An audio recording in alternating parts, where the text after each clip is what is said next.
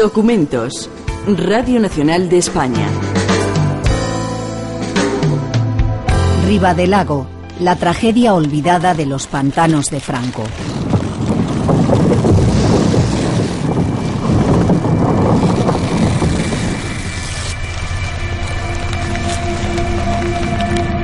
Se acaban de cumplir 50 años de la catástrofe de Riva del Lago, una tragedia que los supervivientes no han podido olvidar. Reventó la presa de Vega de Tera. Una avalancha de 8 millones de metros cúbicos de agua, piedras y barro arrasó a su paso el pueblo zamorano de Riva del Lago. En 15 minutos fatídicos, el pueblo y el lago quedaron convertidos en un improvisado cementerio. Hoy, medio siglo después, han cicatrizado las heridas, pero siguen vivos los recuerdos de aquella dramática noche.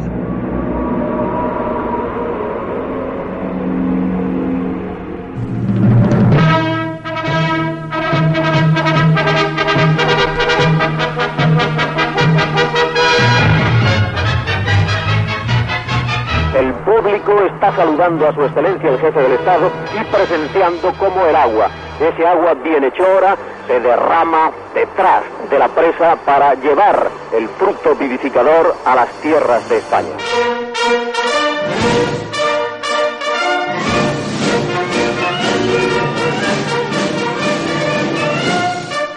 Los pantanos fueron el emblema de las obras públicas que acometió la dictadura de Franco después de la Guerra Civil. Con la política de embalses, el régimen quería atajar tres problemas. El abastecimiento de agua a las ciudades, el regadío de los campos y la producción de electricidad. Muchos eran proyectos nuevos, pero otros habían sido concebidos durante la dictadura de Primo de Rivera. Sin embargo, la brevedad de la Segunda República y los tres años de guerra paralizaron su construcción. Franco los rescató del olvido para cubrir unas necesidades tangibles, pero los convirtió también en instrumento de propaganda. Y estas obras, que en tiempos del general Primo Rivera una mente privilegiada concebió, estas obras con las que soñaban nuestros ingenieros para llevar la fecundidad a vuestras tierras, estas obras iniciadas en muchos casos y proyectadas, fueron suspendidas y condenadas a no realizarse por aquella república que prometía el pan y el trabajo, pero que especulaba con el hambre. Y yo os digo a vosotros, después de una guerra que pagamos por los dos lados, después de una guerra universal que nos subió los precios, después de todos los sufrimientos y vicisitudes que vosotros conocéis, con todas esas dificultades, ¿es posible o no es posible hacer las obras? Aquí lo tenéis.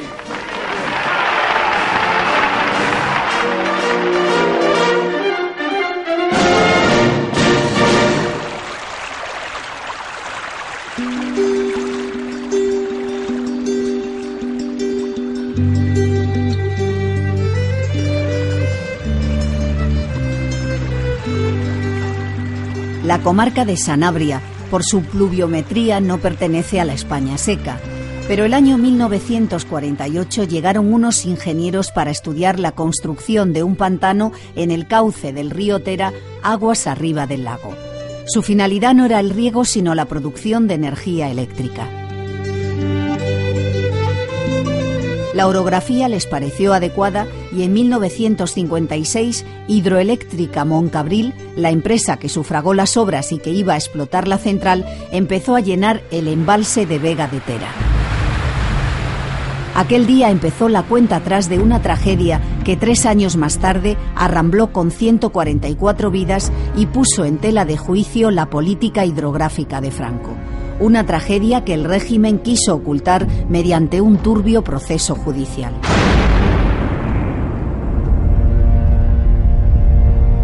En este procedimiento judicial mi padre encontró múltiples obstáculos y es más, ya harto de soportar tantas trabas. Los niños hasta 25 años, los jóvenes, de indemnización 25.000 pesetas, las mujeres 60.000 y los hombres muertos o desaparecidos, 90.000. Al apoyarse esa pantalla de hormigón, que es muy rígida, sobre la mampostería, que es muy deformable, pues la pantalla no encontraba suficiente contrarrestos. Contaban que para recrecer el muro echaban madera, echaban carretillos. Uy, qué noche más larga, Dios mío. Había entre ellas una muchacha que estaba espadando Y cuando fue a casa, ni padre, ni casa, ni nada, aquella chica, aún la tengo en los oídos hoy.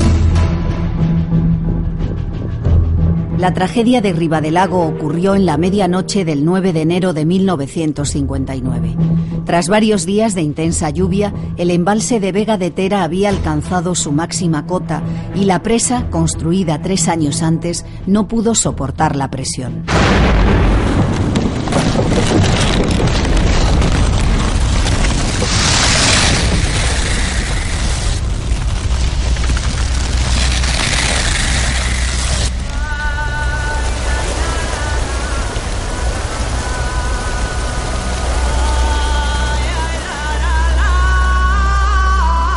El agua se encajonó montaña abajo y arrasó el pueblo de Riva del Lago. Por entonces tenía 516 vecinos y casi un tercio de ellos, 144 personas, perdieron la vida. Solo se pudieron recuperar 28 cadáveres. El resto descansa para siempre en el fondo del lago de Sanabria.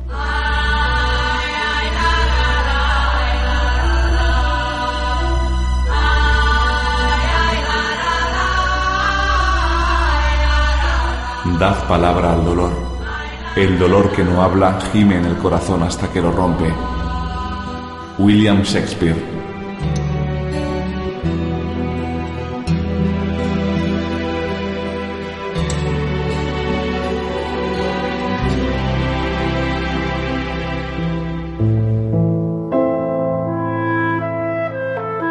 Los 50 años transcurridos desde entonces no han logrado cicatrizar las heridas de los que se salvaron. En todos pervive la angustia de haber perdido en la avalancha de agua y lodo a hermanos, padres o abuelos. Alfredo Puente perdió a su hermana. Él se salvó de milagro. Yo tenía 20 años entonces y bueno, eh, estaba con mi novia y oímos ruidos y entonces salimos de la casa estaba una hermana de ella también, el abuelo, y salimos de la casa pensando que no sabíamos lo que pasaba. Mirábamos a los árboles, los árboles no se movían con el aire, parecía aire, ¿no? Pero ya vimos el agua, nos dimos cuenta que era una presa que había reventado. Y dimos la vuelta hacia casa para, para sacar a la hermana de mi mujer, entonces era novia, y el abuelo, pero el abuelo dijo que él no salía de casa, y en ese tiempo nos rodeó el agua y ya no pudimos hacer nada, ya no pudimos salir más. Los supervivientes recuerdan, cada uno a su manera, los momentos previos a la tragedia. Sin embargo, hay un denominador común, el ruido, aquel sonido que llegaba como heraldo de la muerte. Uy, un ruido como si vinieran muchos aviones juntos, un pues un ruido espantoso. Fue a las 12 de la noche en punto, que se sintió un ruido que venía las piedras de arriba, de todo todos los castaños y todo. Y mamá estaba, se puso nerviosa porque estaba muy nerviosa. Y cuando se dio cuenta que había reventado la presa, sin ver y sin nada, solamente sentir el ruido. Mis padres ya sintieron el ruido y eso, y se asomaron a la puerta y bueno, un ruido impresionante. Y entonces volvieron para atrás, se asomó por una ventana que daba a la calle y ya vieron que el agua volvía hacia atrás, se metía ya casa, ¿no?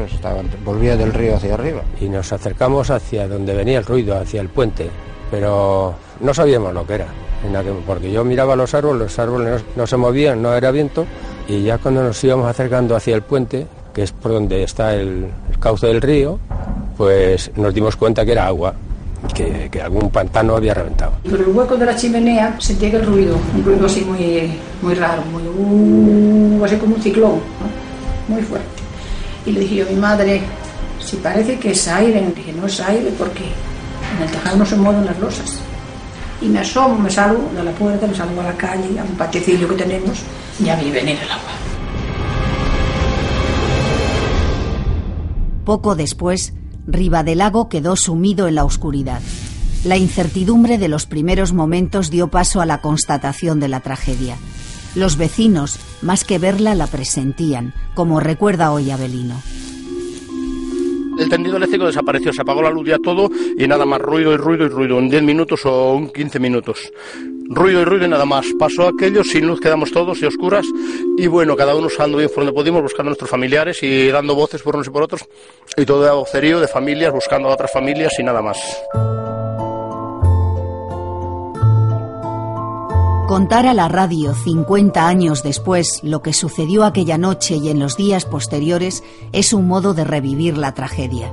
Pero los protagonistas lo hacen de forma espontánea, sincera, con el deseo de que todos sepan ahora lo que entonces tuvieron que callar. Estaba una noche muy mala, muy lluviosa y con mucha niebla se fue la luz y pues claro, la tendencia de, las personas es a lo alto. Y nos fuimos al campanario, yo fui una de las que me metí debajo de una campana y yo era la, más pequeña y una sobrina mía y, ya no nos dio, ya a mí me dio tiempo a salir y a, mi madre y a la sobrina y a mis hermanos y ya no le dio tiempo a nada. Esta mujer no puede ocultar las lágrimas cuando, 50 años después, las mismas campanas bajo las que se refugió la noche en la que perdió a su padre y sus hermanos volvieron a tocar a muerto. La madrugada del 9 de enero de 2009, a las 0 horas y 12 minutos, justo 50 años después de que el agua del embalse de Vega de Tera irrumpiera en las calles de Riva del Lago, las campanas de la iglesia volvieron a doblar en recuerdo a las víctimas.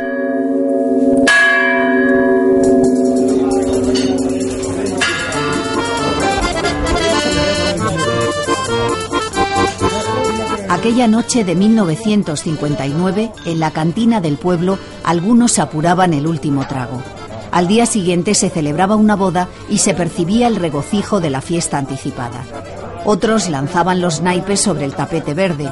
No podían imaginar que se jugaban algo más que unas rondas. Permanecer despiertos a esa hora les salvó la vida. Un hombre que estaba allí eh, echando su partida tenía una casa en el alto, en lo más alto del barrio. Y dice, venga, todos para aquí. Mi mujer dijo, no, no, que tengo la niña durmiendo y yo no salgo. La coge por el brazo y a la, la niña y dice, tú sales de aquí, venga, y todos nos vamos de aquí ya. ¿No ves el agua ahí ya? Se fueron todos a la casa alta y allí en el peñasco mirando a ver cómo caía el agua.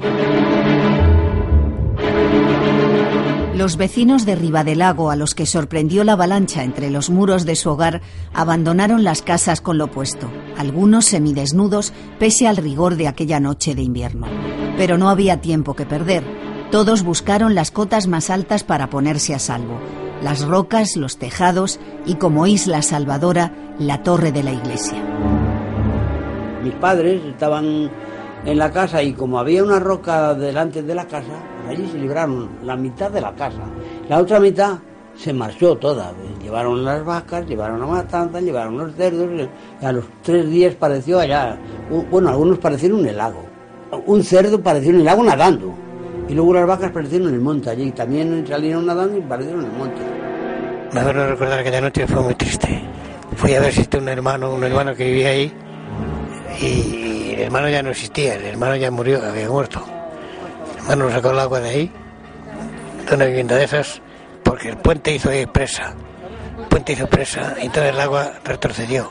Lo sacó y después al reventar el puente lo sacó para lo sacó para el río y ya está, para el lago, claro. Las primeras luces del alba fueron dando forma a lo que durante aquella larga noche eran solo premoniciones en la mente aterrada de los vecinos. El paisaje resultaba desolador y el nodo, el noticiario documental de obligado cumplimiento, mostró a todos los españoles que fueron al cine las imágenes, solo algunas, porque la censura tenía sus protocolos de aquella tragedia. Esta es la bella comarca zamorana que ha sido escenario de la tragedia que llevó el luto y la desolación al pueblo de Riva del Lago y paralizó la central eléctrica que allí funcionaba. Vemos en estas perspectivas el lago de Sanabria y su comarca. De 12 de la noche a 1 de la madrugada del viernes 9 de enero, la presa de Vega de Tera no pudo resistir la presión del agua acumulada por las lluvias y se produjo en ella una rotura, quedando inundado el pueblo de Riva del Lago y destruido en más de su mitad. Este pesado vehículo fue arrastrado y volcado por el empuje de las aguas. Las casas se desplomaron sobre sus moradores, muchos de los cuales se hallaban durmiendo, y quedaron sepultados entre los escombros de las viviendas o bajo los montones de rocas, mientras otros eran arrastrados hacia el lago. El número de víctimas entre muertos y desaparecidos se eleva a 144. Fuerzas del Ejército y de la Guardia Civil, bomberos, vecinos, la sección femenina y el Frente de Juventudes cooperaron abnegadamente en los trabajos de socorro.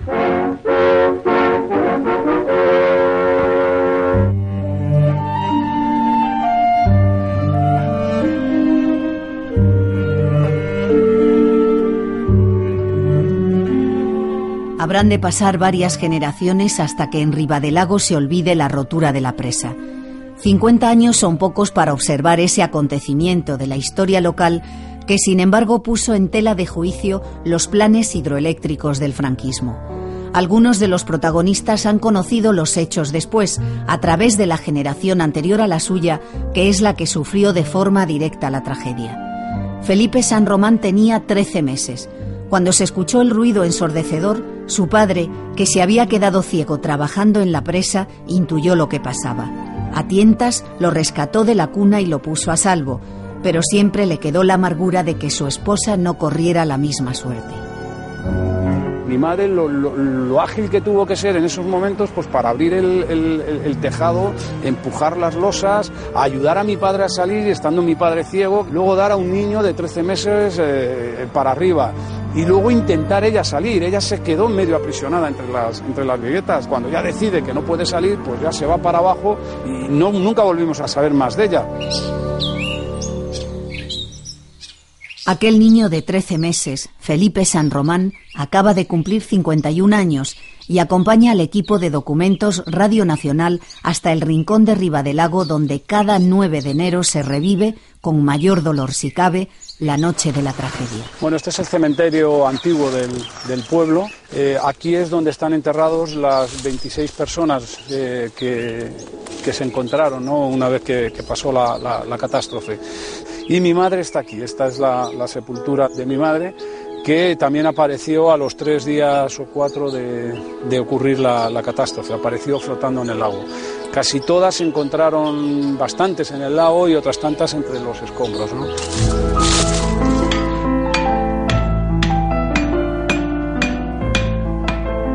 José Chimeno es el herrero del pueblo. Nos recibe en la fragua y mientras golpea el yunque va dando forma a los recuerdos de la noche en que se derrumbó el embalse de Vega de Tera. Recuerdos incandescentes que se retuercen en su memoria como el hierro entre las tenazas. Salí desnudo de la casa, de la cama, y salí con idea de ir hacia el cementerio, que, hay un, que había una loma allí y en esto ya me veo de agua eh, eh, así a las rodillas y me dio uno, me llamó, me dio una voz dice, escapa para la torre. Y para allí escapamos unos cuantos. Y tenía yo un paquete de tabaco de aquellos de caldo, gallina, y se acabó enseguida. Y después, uy, qué noche más larga, Dios mío, había entre ellas una muchacha que estaba espadando eh, allí en aquel recinto que quedó. Y Claro, cuando, eh, fue a casa, ni padres, ni casa, ni nada, aquella chica, aún la tengo en los oídos. Oí.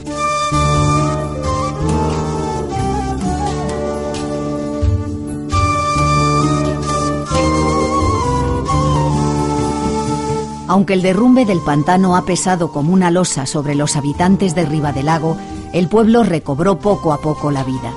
Romualdo y Gloria se casaron pero el día de su boda, la ausencia de sus padres abría una brecha que sigue sin cerrarse, porque ni siquiera pudieron recuperar los cuerpos para darles sepultura. Tanto mi marido como yo perdimos a los padres y, todo lo que teníamos. Y no, no aparecieron ni los padres de él ni los padres míos. Solo apareció un hermano pequeño de y este cuadro que de mi padre en paz descanse, que lo, lo encontramos por el camino, del pueblo viejo al pueblo nuevo. El hecho de que la presa de Vega de Tera cediera de noche acentuó la tragedia. Las horas se hicieron eternas. Los supervivientes deambularon como sonámbulos buscando víctimas. No había luz eléctrica y los candiles alumbraron la desolación y el llanto. Estaban solos. Los primeros en auxiliar a las víctimas fueron guardias civiles.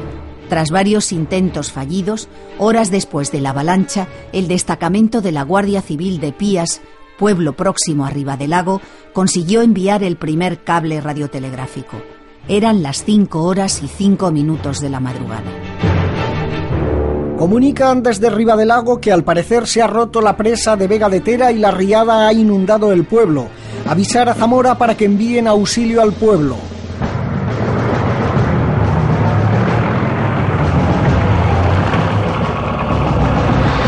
Con las luces del día llegaron los primeros vehículos militares del Regimiento de Infantería de Zamora. El cabo Luis Piña Fernández entró con un camión y 50 soldados a las órdenes de un brigada. ¿Dónde las escuelas? Allí ya me quedé, ya no se pudo pasar porque estaba aquello lleno de, de vacas muertas, ovejas, cabras, todo allí en un montón. Y el, coche de Autorres volcado allí también en las escuelas, ahí le sacó del garaje, tiró el garaje y lo sacó y lo tenía para allí. Ya venía el día, ya se veía, y empezaba a bajar la gente de, de las peñas, desnudo, con, con, el pijama, que tuvieran y eso.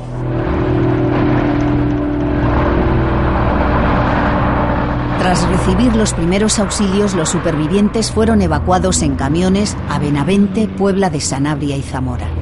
Llegaba el momento de evaluar la catástrofe, traducir a números la magnitud de la tragedia. 144 personas habían perdido la vida. Pese al esfuerzo de los buzos de la Marina, solo se pudieron rescatar 28 cadáveres. El resto descansan para siempre en las profundidades del lago de Sanabria.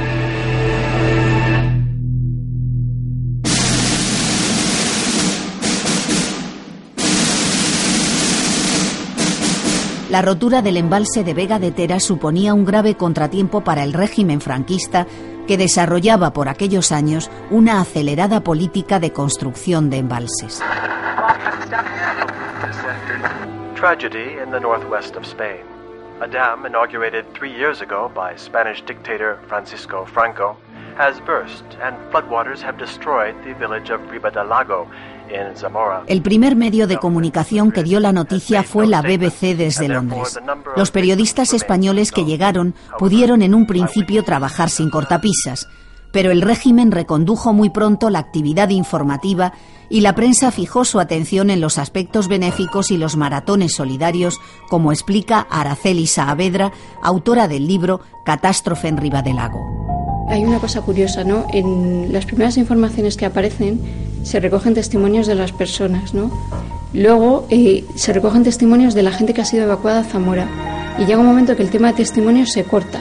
Y la información es sobre todo eh, los donativos que se hacen, eh, las entregas de, de objetos, de ropa, y se enfoca por ahí la información, ¿no?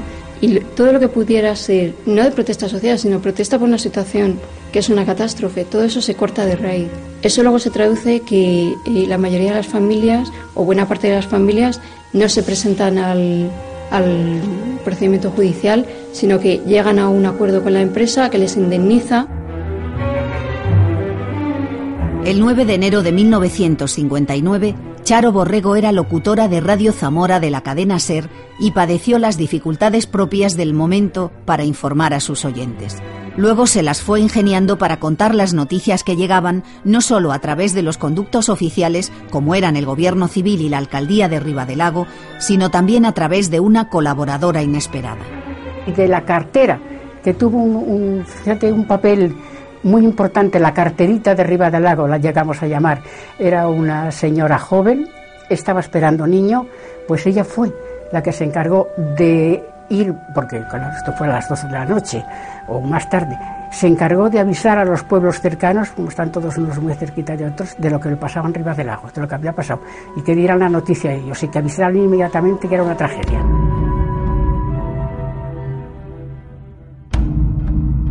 Pedro Ladoire, también de Radio Zamora, recuerda las directrices que quiso imponer el régimen a través del parte de Radio Nacional de España, con el que debían conectar entonces las demás emisoras del país. Políticamente había que decir que se había rebasado las aguas debido a las lluvias, se había rebasado la presa por exceso de agua. Y como nosotros decíamos la verdad, pues un señor ministro se enfadó, llamó la atención al delegado de turismo de Zamora, que entonces era don Porfirio Nafría, y don Porfirio le contestó, nosotros decimos la verdad, Radio Nacional está mintiendo, y si no, escuche esta noche a Radio París o a la BBC de Londres y verá cómo se dice la verdad que la presa se ha roto.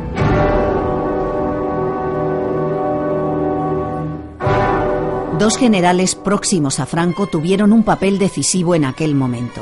De Camilo Alonso Vega, ministro de la Gobernación, dependía el orden en las calles y la represión de los disidentes. Alonso Vega evitó desórdenes con su particular idea del funcionario público. Sabe mandar, sabe hacerse respetar, sabe castigar, porque no se puede mandar sin armonizar de un modo acertado el premio y el castigo. Un acto de servicio, puro acto de servicio. El otro general era Jorge Vigón, titular de Obras Públicas. Toda la amargura resignada, todo el dolor sin esperanza, toda la angustia sin alivio de estos hombres lo sentí excelencia en vuestras palabras, y el deseo de remediarlas, y el empeño de liberar a los que las padecían de su vuestra acción, de vuestras órdenes de excelencia me vinieron. Cieno y barro sobre riba del lago, destruido por las aguas del embalse de la Vega de Tera. Las lluvias caídas en la cuenca rebasaron la presa. El diario de la mañana, Ofensiva, recogió a cinco columnas la noticia. Sin embargo, en la información posterior ya no hablaba de rotura, se destacaba la parte positiva, que en la oscuridad de la noche muchos vecinos pudieron salvarse porque las campanas tocaron a rebato. Pese a los intentos del régimen, la noticia seguía trascendiendo las fronteras españolas. Hay incluso un equipo, que no recuerdo si era de televisión o de radio, que le paga 150 pesetas a un señor para que le sirva de guía y que lo suba hasta la misma presa, para captar las primeras imágenes. De hecho, hay imágenes aéreas, tanto de fotografía, no sé si habrá de, de, de vídeo, ¿no? Que capta el ejército norteamericano, que es el primero que sobrevuela la zona y que curiosamente es la primera vez que llega un helicóptero a la comarca de Sanabria. Ahora estamos más acostumbrados a verlos por los incendios, ¿no?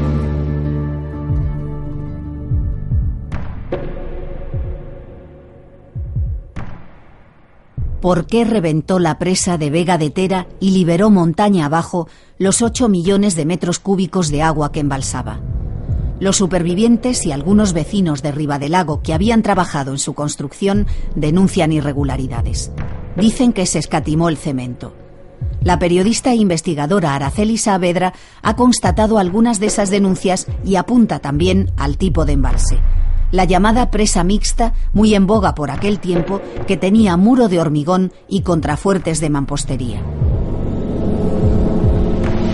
Los informes que aparecen clasificados como secretos son curiosamente eh, los que recogen los testimonios de las personas en cuanto al enfado, porque era previsible la catástrofe, ¿no?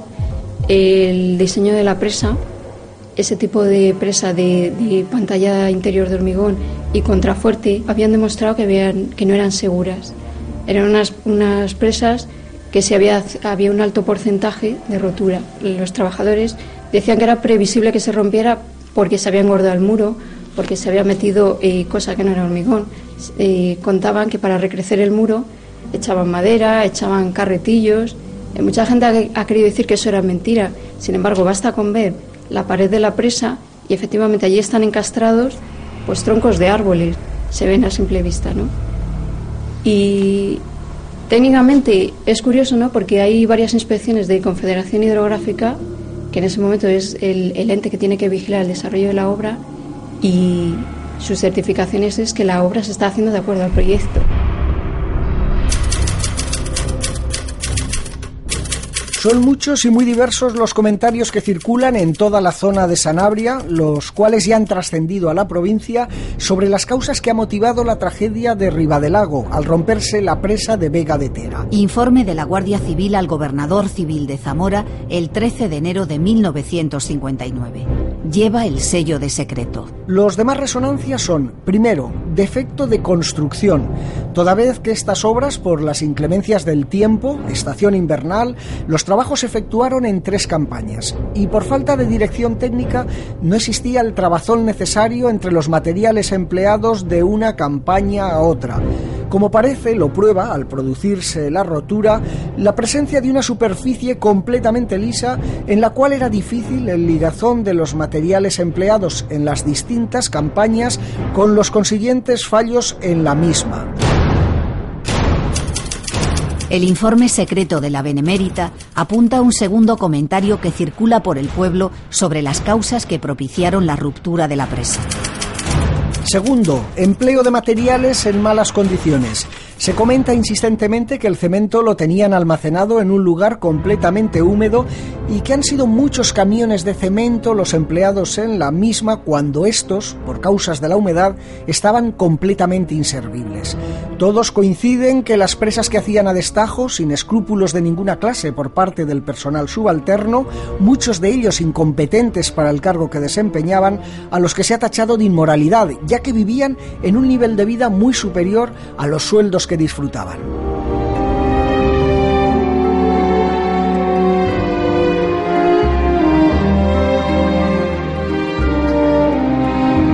Cuando empezó el proceso judicial en la Audiencia Provincial de Zamora, se designó como perito al prestigioso ingeniero de obras públicas Eduardo Torroja.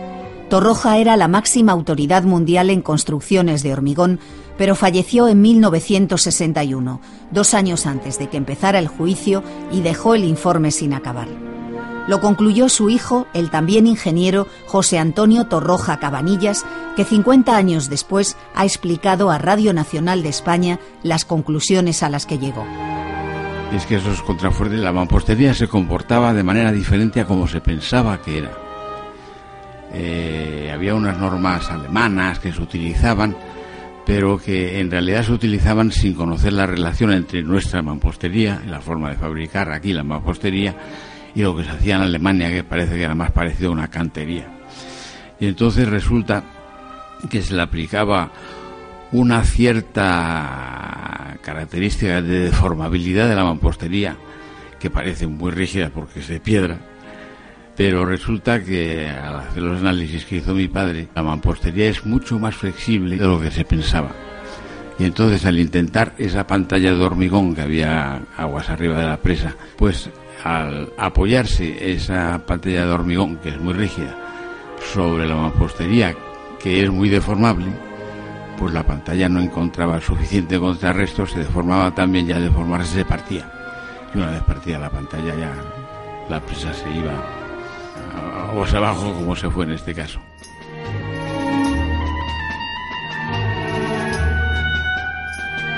El pantano de Vega de Tera había empezado a embalsar agua en 1956.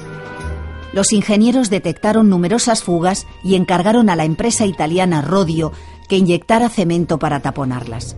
Dice Jesús Fernández, vecino de Lago, que no se escatimaron recursos, pero después de la tragedia todos establecieron una relación causa-efecto entre el derrumbe y aquellas fugas. Metieron, pues, se calculaba en siete o ocho trenes cargados de, de cemento, porque decía que al inyectar, que había huecos por dentro, y mucha gente decía, el que trabajó allí, dice, esa inyección favoreció a que la presa se reventara. Y puede ser.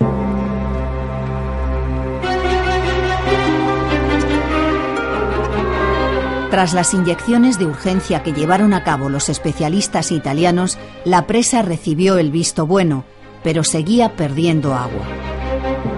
Entonces, sin bombear ni abrir nada, igual bajaban las 24 horas 12 o 13 centímetros. ¿De qué? De las pérdidas que tenía, de las fugas que tenía. Tenían algunos tubos de filtraciones y se me dieron las filtraciones todos los días. Hoy igual decía, bueno, pues 10 litros por metro cuadrado, mañana 5, el otro día 3, ¿no? Está apuntado, eso tiene que tener apuntado en, en los papeles que había.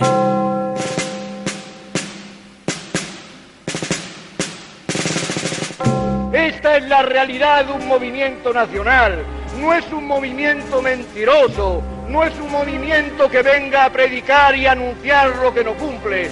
Ahí está como nosotros cumplimos, en estas presas, en estas obras. Pese a las filtraciones, la presa de Vega de Tera siguió embalsando agua y Franco la inauguró en 1956.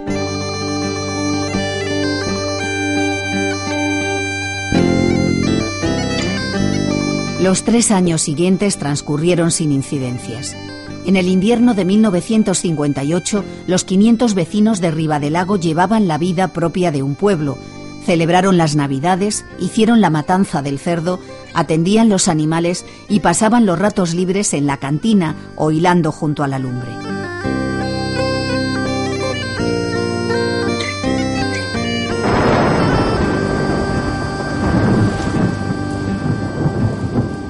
...1959 arrancó lluvioso. Arriba, en la montaña, la presa se iba llenando y en la tarde del 8 de enero alcanzó la cota fatídica. Se dio orden de abrir compuertas, pero los motores no funcionaban. El ingeniero llamó de urgencia a uno de los comporteros y electricista que estaba de permiso porque acababa de casarse. Aunque de modo manual, el pantano empezó a desaguar. Después de jugar una partida al julepe, los empleados se fueron a dormir. De madrugada, el jefe quiso inspeccionar el nivel de las aguas. Se levantó, fue a ver la cota y con lo primero que vio dijo que, no había agua en la presa. Y subió para arriba todo asustado el hombre y dice, hijos míos, hijos míos, no tenemos agua en la presa. Sí, hombre, sí, no hay agua en la presa, la habrá bebido usted esta noche. Broma mía. Cuando un momento de estos había un morro allí en la presa en la esquina y vi que marchó la niebla un poco y vi, oh, pues es verdad que no hay agua. Entonces ya nos levantamos todos, miramos todos y dijo, cuando vimos el trozo que había reventado, ya comentamos los que habíamos allí, pues no quedó nada de Riva del Lago, ni de Galende, ni del puente, ni de Puebla. Todo eso barrio de abajo, todo lo llevó. Siete kilómetros abajo, en Riva del Lago, el agua se había llevado la vida de 144 personas. El desastre no fue mayor al serenarse la riada en el lago de Sanabria, que se convirtió en cementerio para la mayoría de los muertos. Los buzos de la Marina intentaron recuperar los cadáveres, pero tras un mes de inmersiones y búsqueda resultó imposible. Sus familiares se consolaban unos a otros pensando que tan sagrada era la tierra como el agua del lago para acoger a sus difuntos. El lago de Sanabria se asocia tristemente al drama del pueblo de Lago por la suposición de que las aguas guardan sin duda muchos cuerpos de las víctimas. Las pasarelas tendidas provisionalmente por las fuerzas militares cumplieron su función de salvar sobre el río Tera la separación del castigado pueblo. Maquinaria idónea ha sido desplazada arriba del lago para realizar eficazmente la limpieza del terreno. Después, los zapadores del séptimo cuerpo del ejército con guarnición en Salamanca montan con precisión y rapidez un puente capaz para soportar 30 toneladas.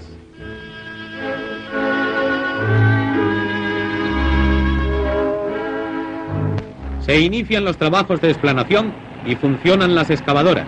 No cesa en ningún instante el penoso remover de los escombros. Soldados del regimiento de guarnición en Zamora son los encargados de esta misión.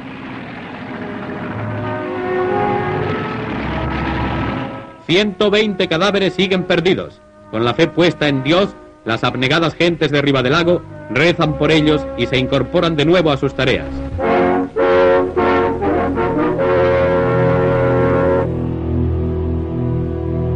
La verdad es que estábamos en pleno invierno y, el lago de Sanabria parece un mar también en pleno invierno. El que lo conozca sabe que allí las olas son grandísimas y que los buzos hicieron, pienso yo, que hicieron lo que pudieron.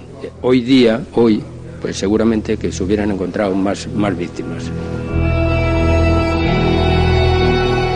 Alfredo Puente está convencido de que los buzos trabajaron con menos medios de los que disponen ahora, pero en Ribadelago hay quien piensa que se pudo hacer algo más para recuperar los cadáveres. Es posible. Sin embargo, un experto en rescate de víctimas en ríos, lagos y pantanos, el sargento responsable del grupo de actividades subacuáticas de la Guardia Civil con sede en Valladolid, Francisco Caballero Alemán, reconoce las dificultades de ese tipo de operaciones.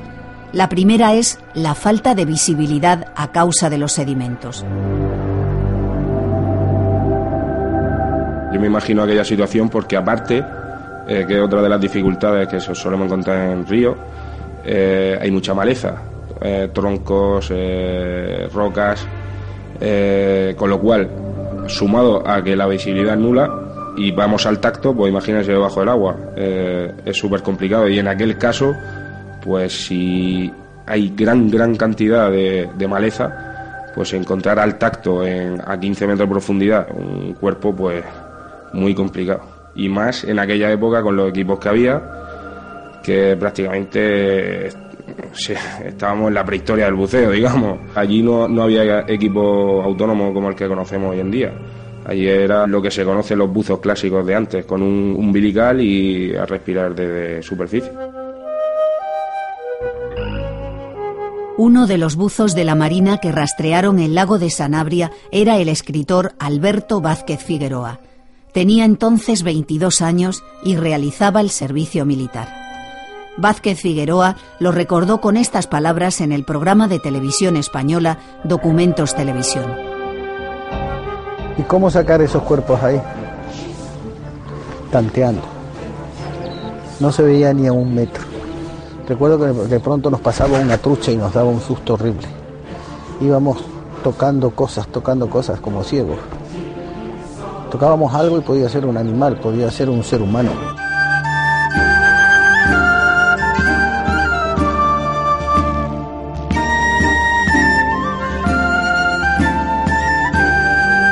Los vecinos con alguna formación cultural sabían que Miguel de Unamuno había ambientado allí su novela San Manuel Bueno Mártir y recordaron como una pedrada en medio del lago el poema que el viejo rector de Salamanca había escrito en el prólogo. Se queja en vano tu bronce en la noche de San Juan. Tus hornos dieron el pan.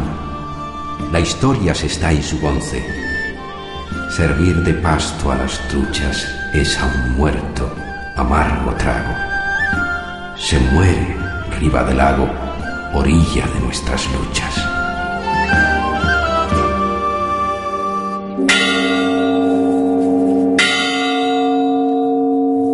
Tras enterrar a los muertos y con la angustia de no encontrar a los desaparecidos, comenzó a llegar la ayuda para quienes lo habían perdido todo los medios de comunicación pusieron en marcha aquellas campañas que mezclaban justicia con caridad y convertían la desgracia en espectáculo. La periodista y escritora Araceli Saavedra recuerda algunas de las imágenes que se vieron por entonces en la comarca de Sanabria. Hay mujeres que están repartiendo la ayuda con, con abrigos, bien vestidas, con tacones, y la persona que está recibiendo el donativo es una persona que lleva el pañuelo negro, que va con, con la chaqueta de pardo, gente que en ese momento no tiene nada, ¿no? Sin embargo, no se repartió todo lo que llegó. Hay un hecho muy curioso, ¿no? Que es la Embajada de Estados Unidos no se fía de cómo se va a hacer el reparto y son las propias tropas norteamericanas las que desembarcan aquí, nunca mejor dicho, con su racionamiento y son ellos los que reparten colchones, mantas. Al tiempo que se repartía la ayuda humanitaria, la Guardia Civil comenzó a poner los oídos en el pueblo para evitar que el descontento derivase en protesta social. Franco, en uno de los gestos de propaganda propios de su régimen, apadrinó arriba del lago y ordenó construir una localidad nueva para los que habían perdido sus casas. La llamaron Lago de Franco y con la llegada de la democracia adoptó su actual nombre, Lago Nuevo. Sin embargo, la diseñaron sin atender a la orografía de Sanabria. Diseñado es mucho decir, porque reutilizaron planos de otros rincones de España. Proyectan un pueblo en un sitio que toda la gente que es de montaña sabe que es el menos, menos adecuado, ¿no? porque es una zona que está a la y el sol es una fuente de calor y de luz para las zonas de montaña, ¿no? que, se tienen muy en cuenta a la hora de hacer construcciones, además construcciones de, de siglos. ¿no? Entonces es un pueblo que se hace deprisa, se aprovecha uno de los, uno de los famosos planes del Plan Badajoz para instalar una especie de pueblo prefabricado que responde a la tipología de una construcción del sur, andaluza, con patios, con escaleras, blanca, que no tiene nada que ver ni con el granito, ni con la madera, ni con la pizarra. El cambio de tener las ovejas debajo, y las vacas debajo durmiendo de, donde ellos dormían y, la convivencia, tenían la convivencia familiar, y venir aquí a unas casitas que tenían de cuadra aproximadamente unos 10 metros cuadrados, como para meter vacas allí. Ribadelago vivía a finales de los 50 de la agricultura y la ganadería. El impacto que produjo la catástrofe hidráulica supuso un desarraigo para muchos de sus habitantes que se vieron forzados a emigrar.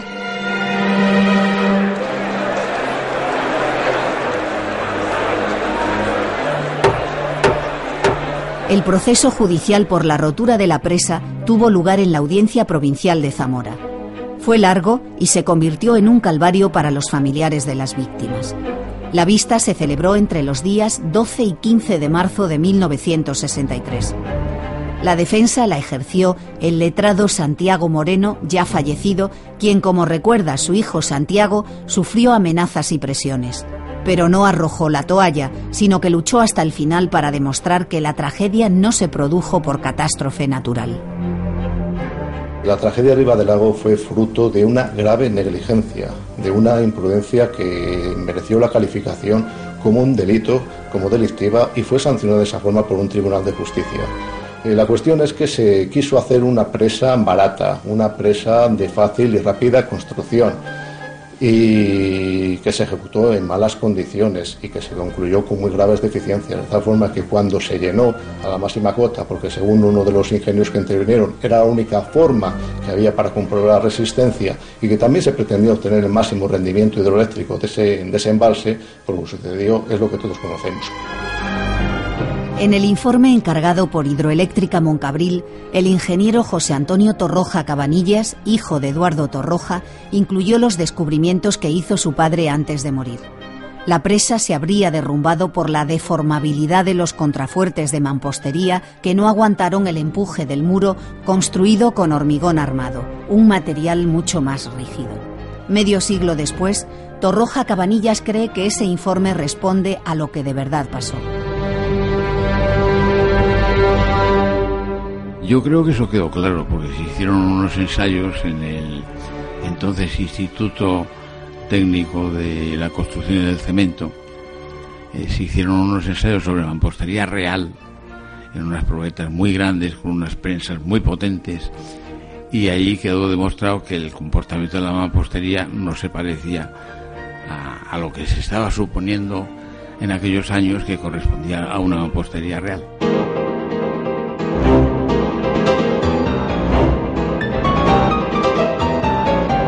La catástrofe de Lago suponía un revés para la política de embalses del franquismo y la producción de energía eléctrica a través de esos pantanos.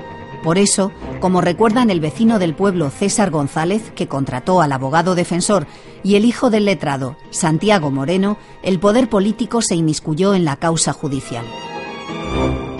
Voy al gobernador civil y me recibe y me dice, usted es el culpable de que se hagan reuniones clandestinas en Riva del Lago, de que no cobre la gente, de que no pida las casas, de que no...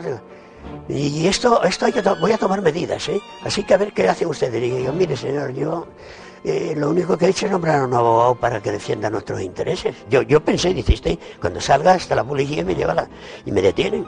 Pero es que, es que lo tenía ya grabado. Mi padre siempre consideró al pueblo Riva que había sido una víctima de la codicia del sistema capitalista. Siempre lo consideró así. Esta diferencia de situación económica entre un pueblo arruinado y una empresa que cuenta además con el beneplácito y el apoyo del poder político va a tener su repercusión en el procedimiento judicial. En este procedimiento judicial mi padre encontró múltiples obstáculos y es más, ya harto de soportar tantas trabas, solicitó el auxilio del juez instructor y en lugar de encontrar o de obtener su apoyo, lo único que obtuvo fue una sanción, un apercibimiento.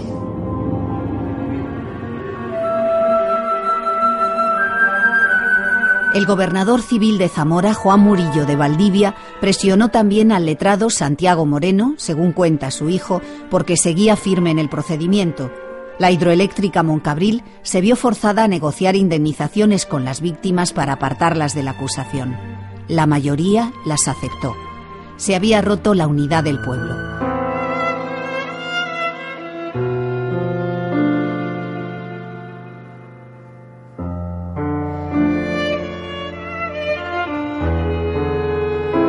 La Audiencia Provincial de Zamora condenó a un año de prisión a cuatro de los diez procesados. El director gerente de la constructora, dos peritos y un ingeniero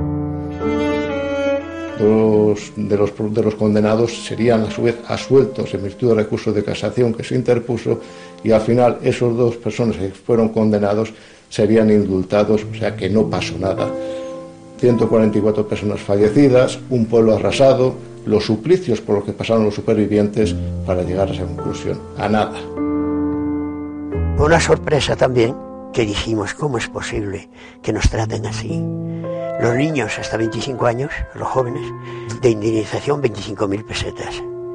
Las mujeres 60.000, las mujeres muertas y los hombres muertos o, o desaparecidos 90.000. La víctima que más se pagó de todos esos 144 fue la de mi padre, pues era un hombre popular y tenía un negocio, que nos dieron 150.000 pesetas, pero todos los otros de 90 para abajo.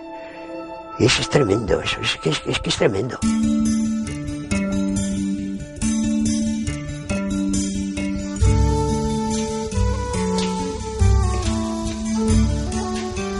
Cincuenta años después, la figura de una mujer con su bebé en brazos recuerda la tragedia de Ribadelago. El escultor Ricardo Flecha desechó esculturas de ahogados y ángeles con guirnaldas. El suyo no es un monumento funerario, sino un canto a la vida que renació del lodo. Yo la figura que más vi de ver todas las fotos que hubo que se hicieron al día siguiente de la tragedia es ver la figura de una mujer o de varias mujeres con los niños arropados, metidos en una toquilla y que iban recorriendo eh, el, pueblo en ruinas. Y a mí eso me, par me, pareció, digamos, un canto a la esperanza, porque significaba que el pueblo no había fallecido totalmente, que el pueblo no había sido derruido, que todavía quedaban mujeres y que sobre todo que quedaban niños. Duérmete, niño chiquito, duérmete, niño chiquito, mientras voy por. Josefa Fernández Puente se salvó de la tragedia. Muchos años después, grabó esta nana que cantaban las madres de Riva del Lago como recuerdo a los niños que se llevó el agua. Mi morena,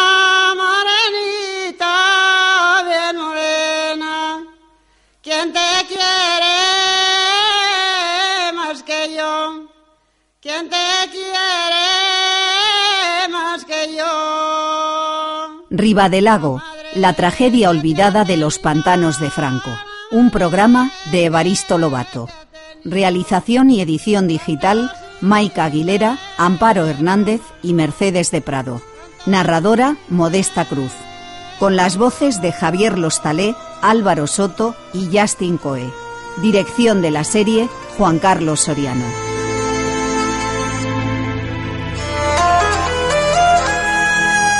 Documentos es una producción de Radio Nacional de España. A la ronda galanes, que viene el día, cada cual con su dama, yo con la mía, que no voy sola, no. Lucero, lucero de la mañana, leo. La niña, la niña duerme en la cama, leo. Para rondar de noche, no quiero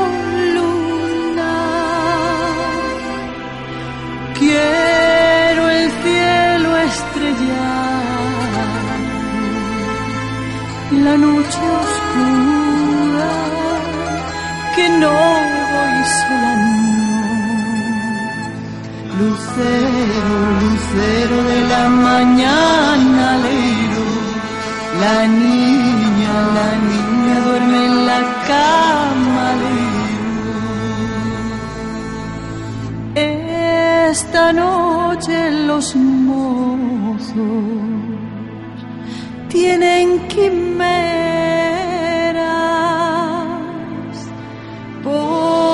la cinta del pelo una morena que no voy sola, no.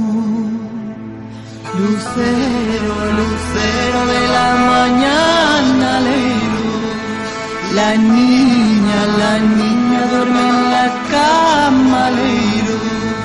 Lucero, lucero de la mañana, leiro. La niña, la niña duerme en la cama, leiro.